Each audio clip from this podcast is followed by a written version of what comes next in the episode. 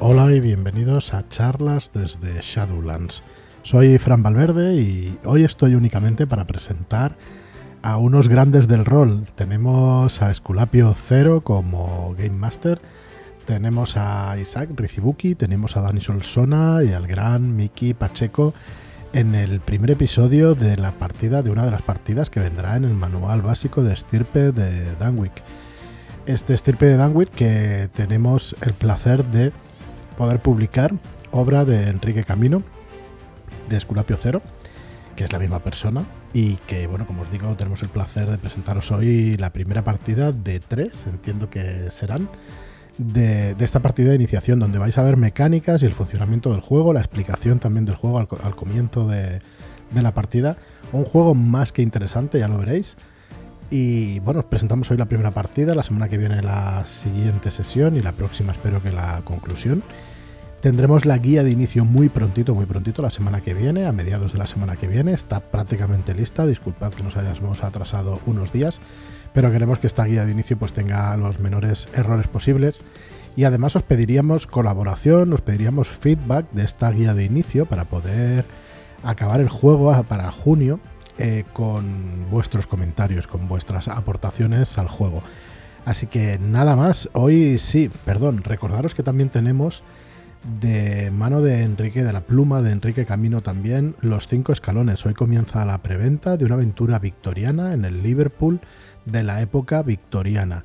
Una más que interesante partida que hemos tenido ocasión también de probar, de, jugarla y la suerte de publicarla para la llamada de Cthulhu, séptima edición. Eh, lo podéis encontrar en shadowlands.es barra escalones. Y sin más, os dejamos con esta partida con Enrique Camino a los mandos. Muchas gracias por estar ahí y hasta la próxima semana. Estirpe de Danich, nos hemos juntado. Muchísimas gracias a Miguel Ángel Pérez Pacheco y Sagrefibuki, Denis Olsona por animaros a participar en este experimento en esta partida de introducción o representación del juego Cipredan y como decimos, yo soy Escuela Enrique Camino. He hecho un juego, espero que os guste y se lo voy a presentar a estos tres compañeros a ver si a ellos les gusta y si no les gusta, que me hagan sus comentarios cuanto antes porque el juego probablemente, si todo va bien, saldrá para el verano del año 2022. Muy buenas noches a los tres. Miguel Ángel Pérez Pacheco, muy buenas noches. Muy buenas noches, señor Enrique Camino. Un placer, como siempre, volver a compartir mesa con usted y con estos dos grandes compañeros como son el señor Solsona y el señor Richibuki. Pues ya que has dado tú el orden, señor Solsona, muy buena nit. Buena nit. Pues nada, que muchísimas gracias por contar conmigo. Em, y esto es una gozada seguro. Luego el juego igual no vale nada, pero bueno, esto, esto lo cortas, ¿eh? lo cortas y lo editas. Pero es un placer, tío, de verdad. Gracias. Señor Rizibuki, ¿qué tal? Hola, buenas noches. Pues, pues muy, muy contento de, participar en esto porque se me juntaban varias cosas y digo, no, esto no me lo, no me lo puedo perder. Así que con mucha ilusión de volver a compartir mesa con, esta gente y de, y de tenerte a, ti como máster otra vez. Y con muchas ganas de ver esto, a ver por dónde puede salir, porque pinta bastante diferente de lo que ya conocemos. Ya te arrepentirás.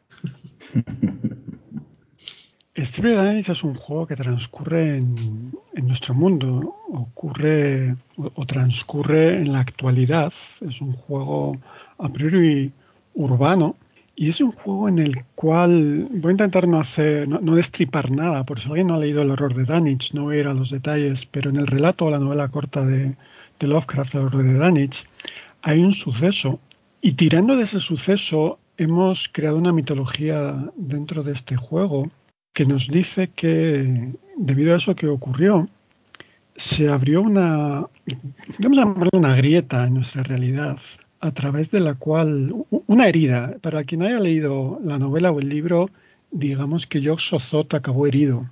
Y a través de esa herida, a través de esa grieta, se está filtrando la esencia de Jock Sozot hacia nuestro mundo, hacia nuestra realidad. Y entre otras muchas cosas, el efecto secundario de esa filtración de esencia es que algunos seres humanos de vez en cuando nacen tocados, marcados por Yog-Sothoth. Eso sois vosotros, os conoce como estirpe de Danitz, o al menos ese es el nombre oficial. La gente que os respeta os llama también marcados o manchados y la gente que no os respeta pues os llama de formas algo menos agradables. Esa marca de Yoxozoth se manifiesta a través de dones. Cada uno de vosotros tiene un don. Ese don se refiere a algo propio de.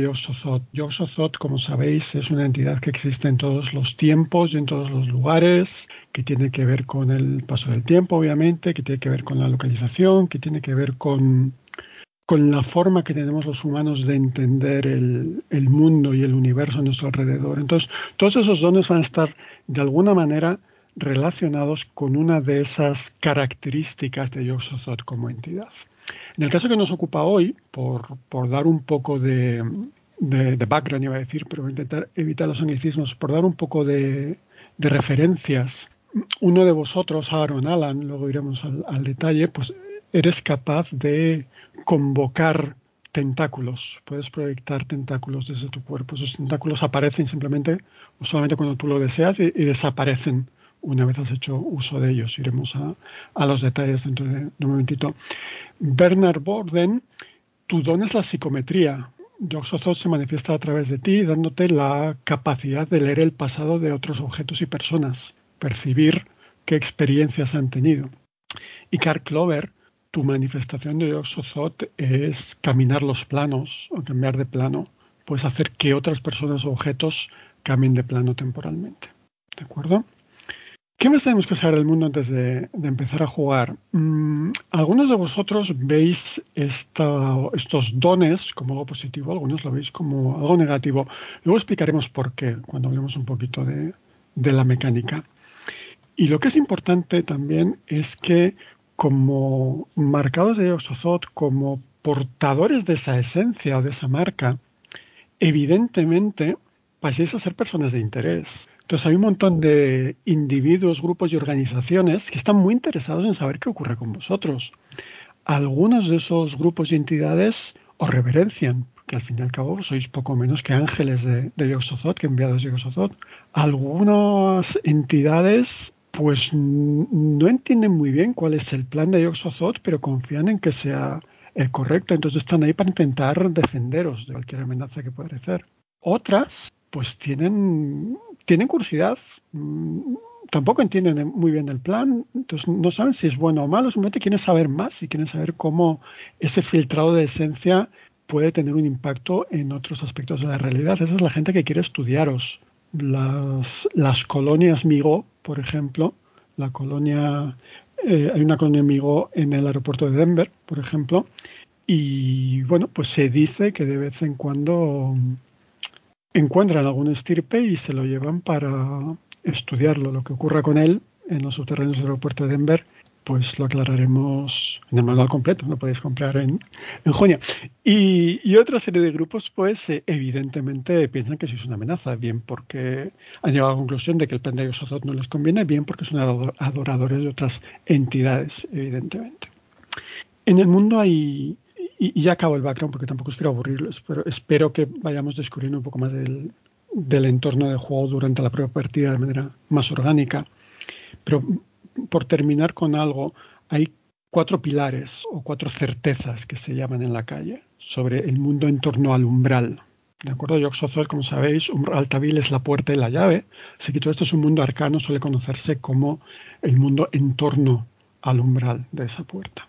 Los cuatro pilares son lo que se llama la profecía Migo. Los Migo tienen un, una suposición, un cálculo que dice que esa energía que se está filtrando a través de los que se estirpe va a llegar en un momento a una masa crítica y esa acumulación de energía, esa masa crítica va a disparar o, va a hacer que ocurra un evento. Y es, es, lo que están estudiando. A ellos no les gusta el nombre profecía porque ellos ya que son muy científicos, entonces ellos prefieren llamarlo cálculo pero generalmente en la calle se le, conoce como profecía. La segunda certeza son las arañas de la otra oscuridad.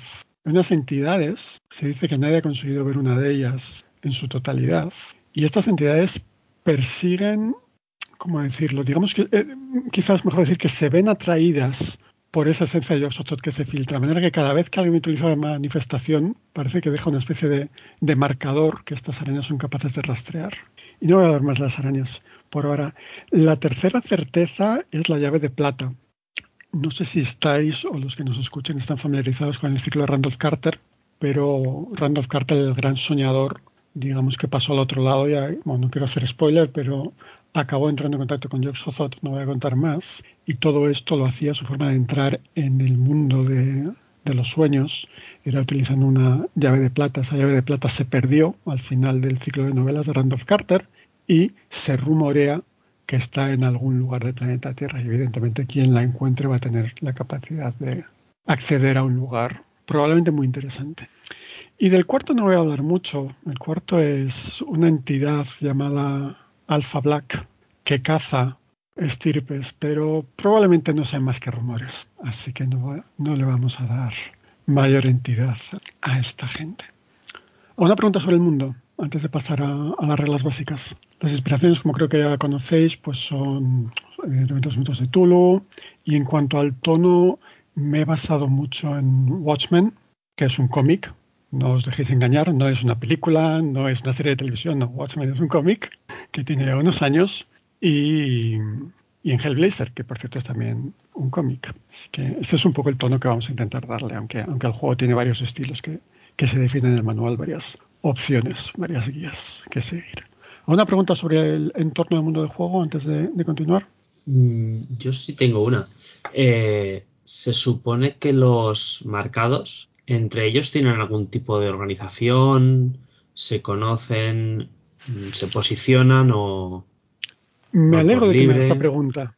Los marcados suelen acabar en grupos que se llaman esferas y suelen acabar en grupos por dos motivos. Uno es por afán de supervivencia, evidentemente por, por la propia seguridad. Y el segundo motivo es porque aparentemente esta esencia de Yoxozoth que fluye a través de vosotros, cuando os juntáis con gente como vosotros, parece que se estabiliza. Parece que es más sencillo manejarse con esas manifestaciones de Yoxozoth cuando estáis en grupo, cuando lleváis tiempo con otro grupo. De hecho, los, los estirpe que no están vinculados a ninguna esfera se conocen generalmente como estirpes salvajes. Vosotros vais a comenzar siendo una esfera. Yo tengo otra pregunta. Has dicho que hay una colonia de amigos en el aeropuerto. Eh, las criaturas públicas, ¿eso es, ¿eso es público? ¿Las criaturas habitan la Tierra y se sabe? Buena pregunta. Las criaturas, es decir, te voy a dar la, doy un paso atrás y te doy la respuesta larga.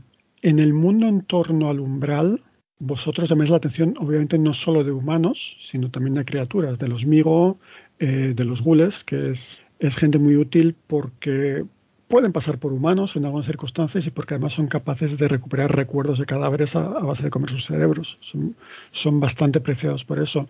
Eh, los profundos, como adoradores de Tulu, pues claro, tienen también su, su teoría sobre de qué va todo esto de, de la energía de Osozoth. Y los hombres serpiente, como, como eruditos, también están bastante metidos en el tema. Esas serían un, la, las cuatro especies de los mitos con las que es más habitual encontrarse. Entonces, el, el, público general no sabe nada de todo esto, obviamente. Vosotros vivís en este submundo arcano. Vosotros, que ya se supone que lleváis un tiempo, para, para cuando empecemos la partida ya llevaréis un tiempo, vuestros personajes viviendo en el submundo arcano, para vosotros no es nada extraño tener una conversación o, una negociación con un hombre serpiente o con un ghoul, por ejemplo. Supongo que iba por ahí tu, tu pregunta. Y en cuanto al, al aeropuerto de Denver, eh, si alguien tiene curiosidad, que vaya a un motor de búsqueda de Internet y, mire lo que se supone que ocurre en los subterráneos del aeropuerto de Denver, porque ahí hay una... Hemos reaprovechado una teoría de la conspiración o no, simplemente una teoría, vamos a llamarla, seamos respetuosos, de cosas que ocurren en los subterráneos del aeropuerto de Denver y toda su, su simbología masónica y la hemos, bueno, no es que la hayamos convertido, es que la, la, documentación que nos ha llegado nos hace pensar que es una colonia Migo. ¿Responde esto a su pregunta? Perfectamente, yo creo que sí. Gracias, señor Solsona. Muy bien. Explicamos las dos cosas básicas de la ficha y nos vamos a, al mundo del juego. Por favor. Muy bien, pues nos estamos apoyando en la herramienta Roll20. Mm, la gente que nos escucha no lo va a ver, pero la cita es muy sencilla, así que yo creo que os vais a poder hacer una idea bastante sencilla. Además, para cuando esto esté publicado, si acaba publicado porque no decimos ninguna burrada, tendréis la guía, la guía de inicio rápido y podréis ver exactamente cómo funciona. Vuestros personajes tienen siete capacidades. Cinco de ellas son lo que podemos llamar capacidades generales y dos de ellas son capacidades de combate que explicaremos si no sois capaces de resolver la aventura sin combates y tenéis que, acabar utilizándolas. Espero que no sea el caso. Confío en vosotros. Aquí no hay, no hay atributos y habilidades, no, no hay esa, esa, esa dicotomía o esa separación. Vamos a ver, vuestras capacidades son, ¿cómo? Esferas de competencia, esferas más o menos abiertas de competencia. Son interacción, análisis, técnica, erudición y físico. La capacidad de interacción es o se refiere a todo aquello que implique relacionarse con otras personas. Vuestra capacidad de expresaros, vuestra capacidad de leer sus reacciones, vuestra capacidad de prever sus acciones, apoyándonos quizá en otros juegos, pues cualquier cosa que tuviera que ver con convencer, intimidar, caer bien, eh, detectar sinceridad, todo, este tipo de cosas entraría dentro de la capacidad de interacción. ¿De acuerdo? ¿Cómo de buenos sois en las interacciones sociales con otros seres humanos? ¿De acuerdo? Obviamente podéis negociar, como decíamos, con un profundo o con un ghoul, pero probablemente haya una penalización porque obviamente no tienen las mismas prioridades en la misma manera de afrontar el mundo. La segunda capacidad es la de análisis. Análisis se refiere a todo aquello que sea encontrar o inferir conclusiones o encontrar patrones en base a series de datos.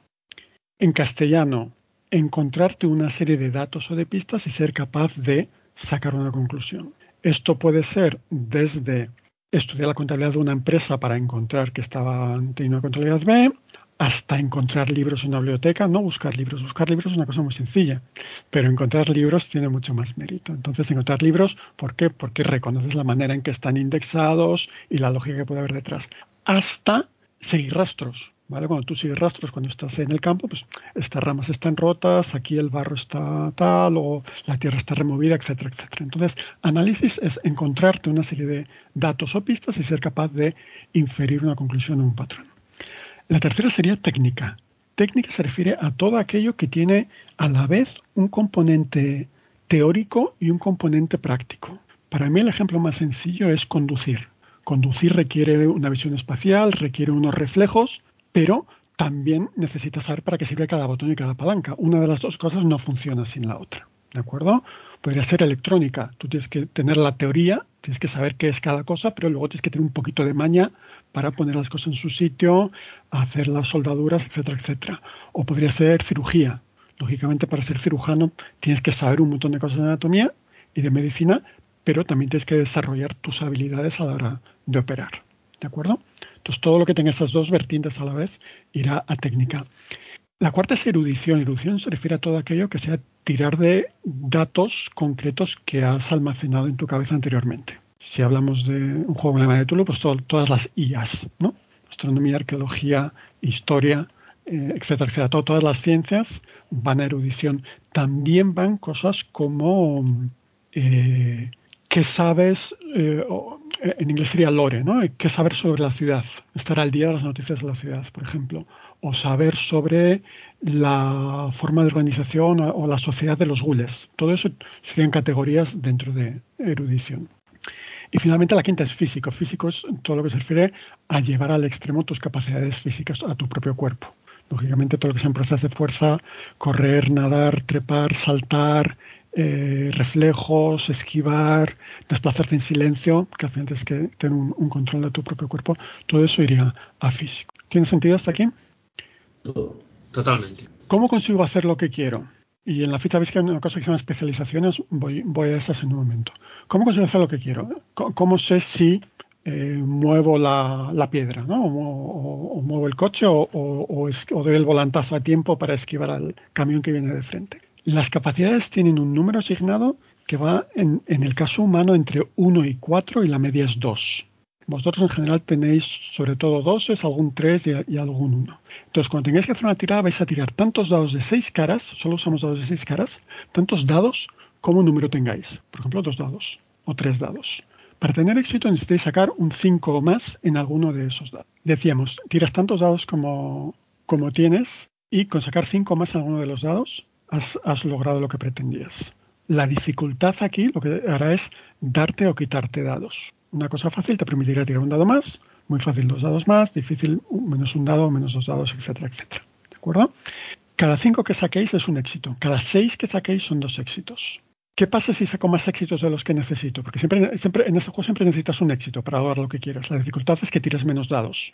¿De acuerdo? Entonces, ¿qué pasa si tiro tres dados y saco tres éxitos? Pues bueno, con el primer éxito lo consigues, con, el, con los otros dos éxitos lo que puedes hacer es, eh, si procede, tener una ventaja adicional. Puede ser que lo haces mejor, que lo haces más rápido, que además convences a la persona para que haga otra cosa por ti, o los puedes arrastrar para la siguiente acción. ¿De acuerdo? Tú estás hablando con alguien, consigues que te dé un dato, te sobran éxitos y dices, pues bueno, me sobran éxitos. Esto en el mundo del juego quiere decir que veo que le he caído bien o que le he generado confianza, pues voy a aprovechar para preguntarle también sobre otra cosa.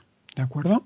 Estos éxitos extra, y, luego en la, partida cuando haya situaciones donde proceda ya volveré a explicarlo, ¿de acuerdo? Pero para que tengáis la referencia. Estos dados extra también se pueden compartir con otros jugadores. Por ejemplo, si tenéis que saltar una valla y el primero que salta tiene una tirada extraordinaria y saca uno o dos éxitos de más, puedo usar esos éxitos para dárselos como dados extra a las tiradas de sus compañeros. Eso significaría que has encontrado un sitio especialmente fácil para saltar, o una caja vieja en la que se van a apoyar, o que estás sujetando la valla para que quede más, más bajita. ¿De acuerdo? Y ya casi lo último que explico antes de empezar a jugar. Las capacidades, como veis, son muy amplias. ¿De acuerdo? Entonces, además de las capacidades, tenemos las especializaciones. Cada uno de vosotros tiene cuatro especializaciones. Voy a coger, mejor a Carl, por ejemplo, que igual son las más diversas, por coger el ejemplo. Carl Clover, que es ladrón a tiempo parcial, tiene la especialización embaucar dentro de interacción, tiene la especialización planos dentro de análisis, tiene especialización cerraduras dentro de técnica y tiene especialización parkour dentro de físico. Parkour supongo que le suena a todo el mundo, pero es esto de dar saltos mortales por la calle. ¿no? Mickey se sonríe porque él es un, ardiente eh, practicante de esta, de esta disciplina, como todos sabemos. Totalmente, totalmente. Muy bien. Entonces, la especialización, siempre que hagáis una tirada donde vuestra especialización sea relevante, la ventaja que vais a tener es que vais a poder volver a tirar los dados donde no hayáis conseguido éxito. ¿De acuerdo? Hasta un máximo de lo que tengáis en la capacidad. Pero bueno, no, vamos a ir al, detalle.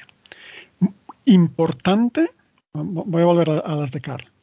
Embaucar dentro de interacción, muy fácil, ¿no? Estás hablando con alguien y estás intentando embaucar, tiras tres dados, fallas, pues puedes repetir.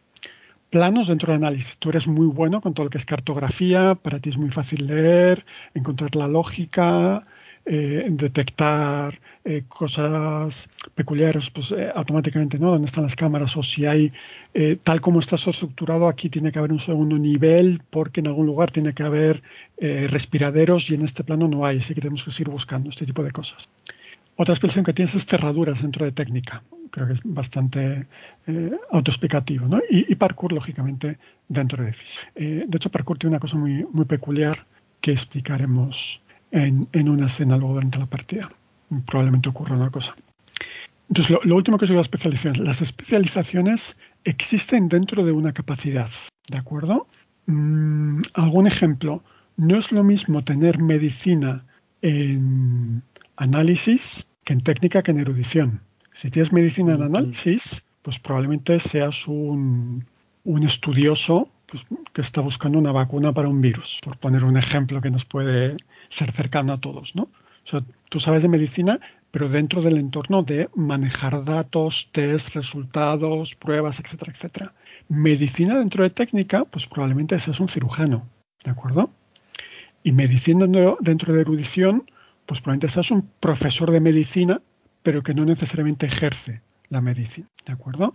Quizá otro ejemplo más cercano a lo que nos vamos a encontrar hoy. No es lo mismo tener bajos fondos dentro de la capacidad de interacción que dentro de la capacidad de erudición. Si tú tienes bajos fondos en interacción, significa que tienes un montón de contactos y sabes lo que pasa en la calle. Si tú tienes bajos fondos en erudición, igual eres un policía o un periodista que sabe mucho sobre todas las bandas, sobre cómo se organizan, sobre quiénes son los jefes, pero no necesariamente tienes recursos para presentarte un día y decir, quiero hablar con el don. ¿De acuerdo? Así que la especialización siempre va a estar dentro de una capacidad. Preguntas sobre el sistema de tiradas. Yo tengo una. Venga. Has hablado de los éxitos. ¿Y qué pasa con los fracasos? Pues si fracasas no consigues lo que te planteabas. Eh, obviamente, y vosotros que habéis jugado conmigo sabéis cuál es mi forma de ver el mundo, aquí solo se tira cuando el resultado de la tirada es relevante. ¿De acuerdo? Eh, una tirada nunca os va a bloquear una, investigación o el acceso a un lugar al que tenéis que, que acceder. En una circunstancia extraordinaria, el fracaso solo te va a decir que no lo haces tan bien y tan rápido como querías, pero no te va a evitar conseguir lo que querías. Por ejemplo, estás, perdona, eh, por dar un ejemplo, disculpa que te corte, si estás saltando una valla que cualquier humano podría saltar, no te voy a hacer tirar. Si tienes que saltar una valla y te persigue un perro guardián, te voy a pedir que tires y si fallas te voy a decir que saltas la valla, pero te haces un roto en el pantalón, por ejemplo. Vale, no, no lo digo, porque como has dicho que los éxitos se sumaban, y has puesto el ejemplo de la valla, ¿no? Si uno salta primero y tiene éxitos de sobra, igual el que viene después ve por dónde ha saltado, ¿no? Pues si se ha apoyado en una caja o lo que sea. Eso es. He pensado que igual el negativo podía también restar al... Ah, no, no, no, no, no, no se arrastran, no. Los, los, los fallos son, son tuyos, solo tuyos. Muy bien. Los fallos no se comparten, salvo en primeros auxilios y cosas así, pero ya son situaciones evidentemente extremas y conocidas. Muy bien. No, hay grados de, fracasos. No existe. No, pero además la lógica es que, es decir, una tirada nunca te va a bloquear la trama. ¿Vale? Entonces no, bueno, no, no, voy a hablar de otros sistemas, no voy a hablar de otras filosofías de juego, pero eh, de hecho, bueno, en, el manual hay la típica sección de cuándo tirar y, qué significa un fallo, una tirada, etcétera, etcétera. Entonces, el grado de fracaso, digamos que no tiene, en el sistema no tiene sitio. No tiene sitio porque no, no tendría una traslación a la trama. Salvo que me demostréis lo contrario durante la partida. Vale. Yo esto es un poco lo que os quería comentar. Creo que quizá para que tengáis un poco más cuál es la filosofía del tema de estirpe, os voy a comentar, si no, si nos importa también, el tema de las manifestaciones, los dones que tenéis. No me gusta llamar los poderes porque esto es un juego de superhéroes, pero bueno, nos entendemos, ¿de acuerdo? Mm, entonces, de manera también muy, muy sencilla, sin dar demasiado detalle, vosotros veis las manifestaciones como, que hemos comentado antes, como cartentáculos, psicometría y, y cambio de planos. Veis que junto a cada una de ellas tenéis dos factores numéricos, 3D y 5D. Ese 3 y ese 5 son lo que llamamos el factor humano y el factor primigenio. Es muy sencillo, dadme, dadme dos minutos más de, vuestra vida. Claro, como os decía, vosotros ya lleváis un tiempo por aquí, ya tenéis una edad. Desde la adolescencia más o menos notáis que, algo raro pasaba, solían pasar cosas raras. Y cuando estáis vosotros presentes y, poco a poco os disteis cuenta de que vosotros provocabais esas cosas extrañas y, y lógicamente pues intentabais controlarlas, intentabais aprender a controlarlas y ya lo habéis podido hacer. Entonces, el factor humano se refiere a el uso de las manifestaciones a una intensidad que habéis aprendido a controlar. ¿De acuerdo? Y el factor primigenio es cuando pensáis que vais a necesitar utilizar la manifestación a mayor intensidad y decís que sea lo que yo quiera. Me dejo llevar, que yo se manifieste a través de mí eh, abrís los brazos, tiráis la cabeza hacia arriba, quizás hasta levitáis un, palmo y, que pase lo que, lo que sea. ¿De acuerdo? Entonces, S3 y S5, ¿qué significan? S3 y S5 son los dados que tiráis en cada caso. Dentro del factor humano tiráis tres dados, dentro del factor primigenio tiráis cinco dados. Y aquí, es eh, aquí los éxitos que saquéis se suman. Pues tirando tres dados podéis sacar entre 0 y 6 éxitos. Porque os recuerdo que el 6 son dos éxitos, podréis sacar tres 6, es poco probable, pero puede ocurrir. Entonces, ese sumatorio de éxitos es lo que llamamos la magnitud a la que se da la manifestación. Eh, Enrique, pero entonces voy a usar siempre el primigenio, porque me da cinco dados. ¿Por qué no podéis ir por la vida echando rayos por los ojos todo el rato? Que es lo que eh, a vosotros quizá os gustaría. Pues no, es, el juego para vosotros. Vamos a ver. Mm, cada vez que dejáis a Yog manifestarse a través de vosotros, un poquito más de esencia y Oxozoth pasa a nuestra realidad.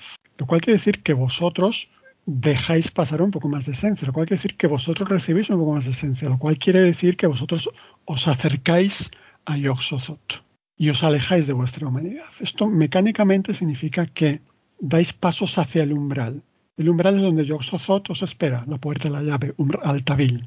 ¿De acuerdo? Entonces, cuanta mayor magnitud tengan las manifestaciones que utilizáis, más rápido vais a acercaros a Yoxozoth. Vais a, cada, cada éxito va a ser lo que se llama un paso hacia el umbral. Cuando deis ocho pasos, llegaréis al primerito, tendréis un pequeño cambio físico. Todavía no será gran cosa, lo, podréis ocultar, pero bueno, quizá se os vuelvan las venas del cuello de color negro, quizá os aparezca un ojo medio del pecho. Saludos desde aquí a mi amiga Eugenia, por cierto, Rodrigo Viejo y compañía. Eh, hay formas de desandar pasos, sí. ¿Es fácil? Sí. ¿Es barato? No. ¿De acuerdo? Entonces, cuando utilicéis una manifestación con el modificador, con el factor humano, vais a dar un paso hacia el umbral independientemente del resultado de la tirada. ¿Por qué? Eso lo podéis controlar. Ahora, cuando os dejáis llevar y utilizáis el factor primigenio, si sacáis cuatro éxitos, magnitud 4, ahora va a explicarnos la magnitud, pero dais cuatro pasos hacia el umbral. Cada ocho pasos es un hito, tres hitos es fuera. Con tres hitos os convertís en PNJ. Os hacéis uno con Yoxozot. De hecho, ni siquiera os convertís en PNJ, os hacéis uno con Yoxozot y desaparecéis. ¿De acuerdo? Hay hay un artículo en el, en el manual que habla de los diferentes estilos de juego. Para la gente que quiera jugar más en plan superhéroes vigilantes, se da la opción de dar factores más altos, que sean por ejemplo 5 y 7 en vez de 3 y 5, y se da la opción de que estos pasos hacia el umbral, de que por ejemplo cada hito sean 12 pasos en vez de 8, para que la gente tenga más libertad de usar poderes. ¿vale? Pero el punto de partida es 3 y 5 y 8 pasos por hito. Entonces, lo último, ¿cómo, ¿cómo puedo decidir si me va a servir el factor humano o necesito jugármela con el primigenio? Si veis a Roll20, veis que abajo a la derecha hay una tabla en azul que me he currado visualmente mogollón, porque es texto negro sobre un fondo azulito, ¿vale? Entonces, me, ha costado yo toda la tarde haciéndola. Mm, vamos a coger psicometría, la que tiene Bernard Borden. ¿vale? Psicometría habla de leer el pasado de un objeto o persona. No es lo mismo leer el pasado de alguien con quien estás en contacto físico que leer el pasado de alguien que está eh, al otro lado de la calle haciendo guardia en, en, una puerta. ¿De acuerdo? No es lo mismo leer el pasado de una persona que de tres. No es lo mismo leer un minuto en el pasado de esa persona que una semana en el pasado de esa persona. ¿De acuerdo? Entonces, si veis esa tabla, que es la única tabla del, juego, por cierto, os dais cuenta de que hay cinco magnitudes y cada una de ellas va más allá. Por ejemplo, en el caso de la, de la psicometría que estamos utilizando, distancia y visibilidad del objetivo. Si estás en contacto físico, necesitas magnitud 1. Con sacar un éxito en todos esos dados, ya te serviría para empezar a leer el pasado de esta, de esta persona. ¿De acuerdo? Si está a 10 metros, necesitarás al menos magnitud 2, 50 metros magnitud 3, etcétera, etcétera, etcétera. A la vez, en este poder es importante saber de cuántas personas o cuántos objetos quieres leer el pasado. Si solo quieres leer el pasado de uno, pues te vale con magnitud 1. Con magnitud 2 tendrías hasta 3, con magnitud 3 tendrías hasta 5, etcétera, etcétera, etcétera. ¿Y cuánto tiempo en el pasado quiero ir? Puedo ir con magnitud 1 hasta 2 minutos, con magnitud 2 hasta una hora, con magnitud 3 hasta un día, una semana y un mes. Las magnitudes funcionan como em, grados de grados de magnitud, no, explico nada diciéndolo así, como ondas de agua en un estanque. ¿De acuerdo? Entonces, si tú sacas magnitud 1, tienes un 1 en todos los factores de la tabla. Con magnitud 1 puedes leer a una persona en contacto físico dos minutos el pasado. Con magnitud 2 podrías leer personas hasta tres personas, hasta 10 metros, una hora en el pasado. Con magnitud 3 podrías leer hasta 5 personas, hasta 50 metros, hasta un día en el pasado. ¿De acuerdo? Es decir, no hay que sumar, no es dos personas más tres minutos, no, simplemente son, son círculos concéntricos. ¿De acuerdo? Entonces puede ser que te sobre, que te sobre intensidad. Tú quieres leer el, el pasado de una persona, pero te sale un resultado muy alto, pues bueno, yo además te voy a dar información sobre los dos compañeros que tienen, las dos personas que están también en tu campo visual. ¿De acuerdo? Es, es, muy poco quirúrgico. El uso de las manifestaciones es muy poco quirúrgico. ¿Tiene sentido? Sí. Pues es lo que hay. Si queréis con esto, nos vamos a, una ciudad a ver qué pasa. O lo dejamos ya, si, todavía no hemos grabado nada, no hemos publicado nada, o sea que lo, podemos cortar ahora y ya está. Señor Solsona estaba bostezando, ¿eh? No sé yo. No, no es lo que te esperabas, Dani. Yo quería hacer otra pregunta, pero. Venga, haz una pregunta es, precisamente sobre estos poderes que tenemos. En, el mío en concreto, eh, no sé si termino de entender bien el, tú eres Car, Clover, tú eres el, que camina, el que hace a la gente caminar entre planos. Una cosa, perdona, eh, no, sé si esto te va a medio responder, pero me lo he recordado, disculpa que te corto otra vez. Uh, pero soy el máster y puedo hacerlo cuando quiera. Eh, pero los poderes, las manifestaciones siempre funcionan o sobre ti o sobre otros, pero nunca de más maneras. Es decir, nadie que tenga una manifestación que funciona sobre sí mismo puede proyectarla sobre otras personas objetos. Nadie que tenga una manifestación que puede proyectar sobre otras personas objetos la puede proyectar sobre sí mismo. ¿Cuál es tu pregunta? Perdona. Mi pregunta es, a ver, si, a ver si entiendo bien mi poder. Yo entiendo que puedo abrir una puerta en un plano y esconder, por ejemplo, durante un momento eh, un bolso. Lo dejo en el otro plano y nadie lo ve en este plano. Pero en el otro plano, en el otro plano ¿qué hay? ¿Puede ser que alguien me lo quite mientras tanto? E, esa es una, una muy buena pregunta. De hecho, el, ejemplo, el primer ejemplo que aparece sobre esta manifestación en el manual es pasar una, un arco de seguridad.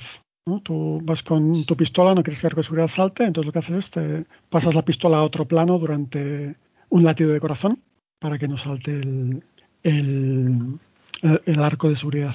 Mm, te voy a dar la respuesta larga otra vez.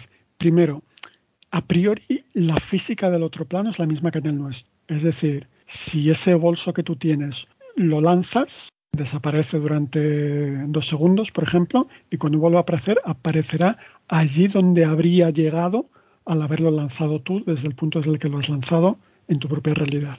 ¿Me explico? Es como si lo dejásemos de ver simplemente. Es como si lo dejases de ver. Entonces, ¿cómo es el otro plano?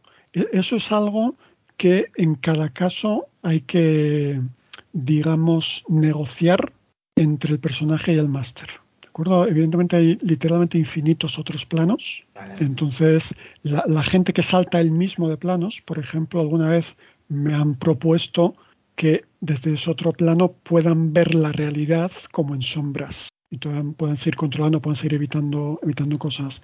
Eh, el otro plano generalmente está alineado con el nuestro, es decir, si tú quieres atravesar una pared cambiando de plano, vas andando, cambias de plano, sigues andando, vuelves a nuestra realidad y apareces al otro lado de la pared.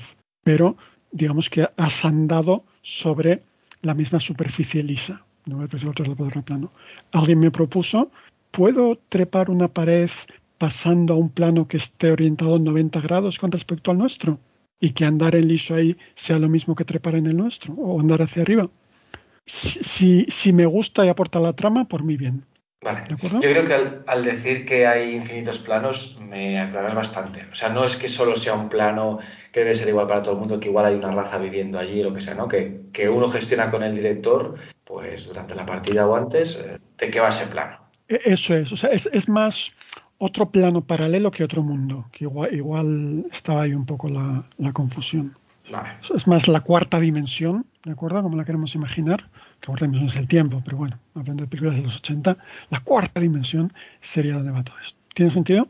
Eh, de hecho, por ejemplo, una pregunta que suele aparecer mucho es, vale, si yo cojo a los dos guardias que están en la puerta y los quiero hacer desaparecer durante 20 segundos para que me dé tiempo a mí a colarme, cuando vuelvan, entre comillas, van a tener que tirar cordura por lo que han visto en el otro plano.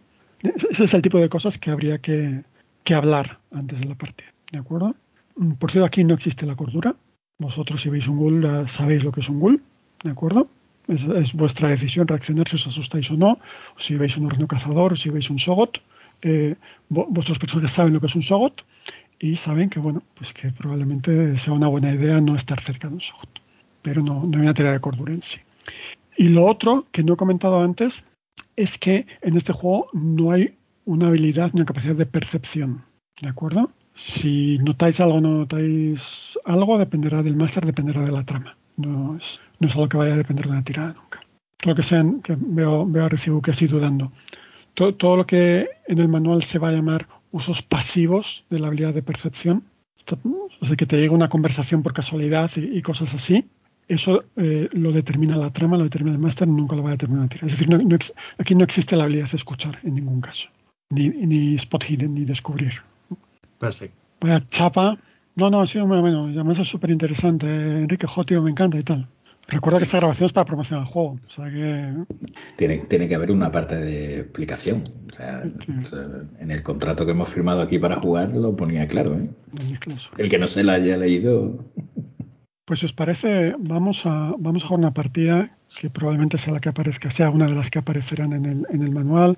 Es una partida muy sencilla, bastante lineal y está diseñada para ir probando los diferentes, los diferentes mecanismos un poco en orden, ¿de acuerdo? Así no, no os voy a explotar la cabeza, pero, pero bueno, espero que al menos sea entretenido y nos sirva para familiarizarnos con el sistema y para ver eh, no para ver los errores que tiene, porque no tiene un error, pero bueno, para ver cosas que quizás se puedan pulir. No creo, no creo, pero, pero bueno.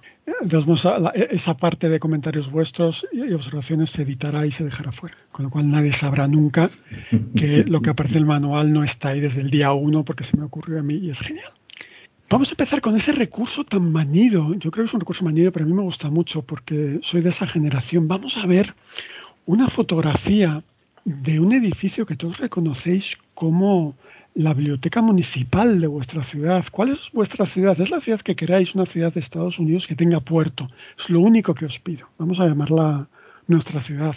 Y vamos a ver en, de manera cinematográfica esa imagen en la pantalla. Es una foto sujetada por una mano y vamos a ver cómo se retira esa foto y justo detrás aparece el edificio en sí habéis utilizado esa foto para localizar el edificio. Sois una esfera de estirpe, lleváis una cantidad de tiempo X indeterminado trabajando juntos, protegiéndoos juntos, bajo la tutela de un mentor común. Vuestro mentor común se llama Yuri.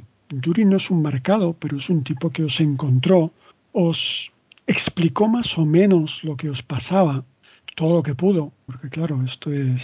Nadie tiene un libro que explique todo punto por punto.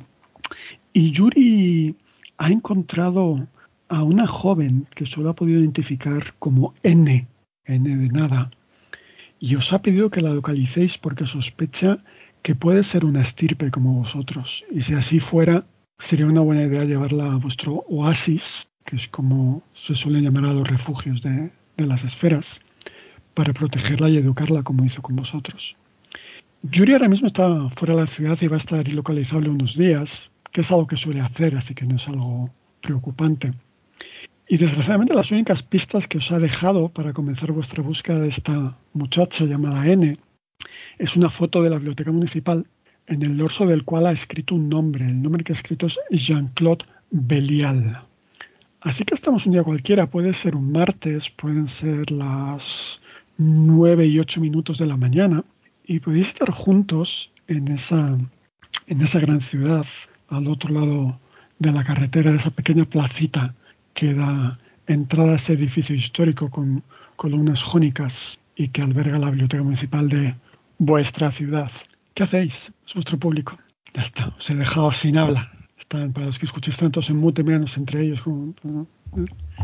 Pero a quién hay que matar. O sea, esto como... La, ¿Cuántas monedas nos van a dar si encontramos a esa chica?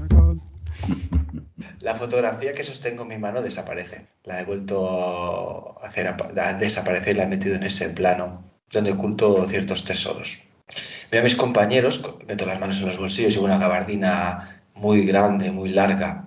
Me viene un poco. es ancha por todas partes y dejo que el viento la mueva un poco. Eh, tendremos que entrar, ¿no? ¿Qué remedio, Carl? Habrá que encontrar a esa tal N. Si suena esa voz que ha hablado es porque es, el doblador profesional de las promociones de Shadowlands. vale, voy a, hacer un, voy a hacer un pequeño comentario, una, cuestión de orden. Mm, Daniel, eh, me encanta lo que me encanta lo que propones. Ahora bien, ciñéndonos al manual, hacer eso que has hecho requeriría una tirada y requeriría un paso hacia el umbral. Entonces, mm, probablemente no sería un recurso que utilizaras con esa ligereza. ¿Me explico? Perfectamente, tienes razón. Con la, con la alineación de reglas que estamos utilizando hoy, que es la estándar, eh, te planteo que no, que no utilices ese recurso con tanta ligereza. Eh, jugándolo en la forma esta de, superhéroes no vigilantes sería algo que, cuadraría perfectamente. Vale. Bueno, pues tan simple como que meto la mano en el bolsillo y guardo la, la foto en el bolsillo. Lo siento, tío. No, no, que está bien para, para que así cojo conciencia de, lo que supone usar el poder. Que si no, esto es lo que dices tú. Nos volvemos superhéroes en nada. Ustedes pues, dirán. Pues Aaron se frota la, la, cabeza que lleva casi casi afeitada con el pelo muy, muy, muy corto. Se vuelve a colocar el gorro de lana y empieza a caminar detrás de, detrás de sus compañeros. Y pregunta, pero ¿sabemos esa chica qué aspecto tiene? Tenemos una letra y un nombre. ¿Será suficiente para nosotros? ¿No, Aaron? Entremos en la biblioteca y veamos si sacamos algo de ese tal Jean-Claude. Bien, pues yo, eh, los que habéis jugado conmigo, mm, ya sabéis cómo suelo hacer esto. Yo voy describiendo lo que entiendo que hacéis. Si en algún momento me queréis interrumpir porque no, no, no haríais eso, me, me interrumpís. Yo lo hago constantemente, así que vosotros, por favor, sentidos libres de hacerlo. Cruzáis la calle. Mmm, hoy estoy muy ochentero, así que eh, Isaac tiene que frenar delante de ti un taxi porque has, has, aprovechado, no sabías si cruzar o no cruzar, al final has pegado así un, una carrera en el último momento y, un taxi te, te, pite, casi te atropella, no pasa nada. Eh, Carl Clover ha estado en un tris de mandarte a otro plano para salvarte la vida cuando ha visto que el taxi casi, casi te robe, pero afortunadamente no ha hecho falta. Paséis al otro lado, entráis en ese edificio, subís esa escalinata y entráis en ese atrio. Es un, un edificio histórico que por dentro está renovado, la, entrada es terriblemente moderna con los suelos en, en baldosa de mármol y la entrada está abierta a dos o tres pisos más, dos o tres plantas más y veis todas esas estanterías de aluminio con un montón de, de detallitos, de, tarjetitas, cartelitos de las, diferentes secciones. Veis gente consultando en los libros. A mano izquierda hay tres pequeños mostradores en los que están atendiendo tres chavales jóvenes, probablemente sean becarios, dos, dos muchachas y un muchacho, con un uniforme marrón, un marrón horrible que no sé a quién se le ha ocurrido comprar. A mano derecha hay como una isla de oficina, un, una mesa alta, sin sillas, y en esa mesa hay cuatro ordenadores modernitos, de esos que copian la forma de iMac, pero no son de, de Apple para que salgan mucho más baratos. Guiño, guiño, Pacheco, amigo. y para consultar catálogo, etcétera, etcétera. Y luego, pues bueno, al fondo, a mano izquierda, hay unas escaleras, hay unos ascensores, eh, al fondo hay una entrada a algunas de las secciones también. Y vamos a aprovechar este, este pequeño momento para centrar la cámara en cada uno de vosotros tres y que nos digáis un poquito físicamente cómo sois. Voy a ir al alfabético. Aaron Alan, que esta noche es Isaac Rizibuki. ¿Cómo eres físicamente? ¿Qué saben tus compañeros de ti? Pues eh, Aaron es, es grande. Mide, mide más de metro ochenta. Se acerca al metro noventa. Lleva el pelo muy, muy corto. Casi afeitado, pero bueno, tiene, tiene esa ligera pelusilla negra. Le gusta siempre llevarlo muy corto. Y suele vestir ropa bastante informal. Suele ir casi siempre con algo de estilo deportivo, con unos vaqueros como mucho. No suele, no suele vestir de manera elegante. A veces por la calle alguien lo, lo reconoce, porque hace varios años pues fue una estrella del béisbol, estrella que empezaba y que tuvo pues, mala suerte y acabó, acabó viendo el de béisbol, pero bueno, entrena pequeños equipos, en alguna liga en la que le da para pagar las facturas y poco más. Gracias. Tu manifestación de Yoxozoth, como decíamos antes, es proyectar tentáculos o convocar tentáculos. Entonces mi pregunta es, visualmente, ¿cómo es eso? ¿Son tentáculos en plan pulpo? ¿Son eh, líneas de, de pura oscuridad? ¿Son cuchillas? Son, son bastante biomecánicos se ven como trozos de, de tejido informe mezclados con, con, trozos metálicos, con lo que parecen cables, incluso en algunos puntos tiene bioluminiscencia. Muy bien, los puedes extender hasta 5 metros, ¿de acuerdo? Y creo que lo decía en tu ficha, pero por bueno, en la referencia que os pasé, mmm, puedes utilizarlos para cosas básicas pero no para cosas delicadas. Es decir, podrías coger un cubo por un asa, podrías obviamente tirar una puerta abajo, o al menos intentarlo, pero no podrías teclear en un teclado. ¿De acuerdo? Uh -huh. Muchas gracias, Aaron. Alan, Bernard Borden, patólogo forense. ¿Cómo eres físicamente? ¿Qué saben tus compañeros de ti? Pues cualquiera que me vea por, por la calle verá un tipo de treinta y pocos, rozando ya los, los 35, altura media, uno 75, unos 76, físicamente delgado, no, extremadamente fuerte, ni mucho menos, pero se le ve en una forma física, digamos, aceptable, al menos para el estándar americano.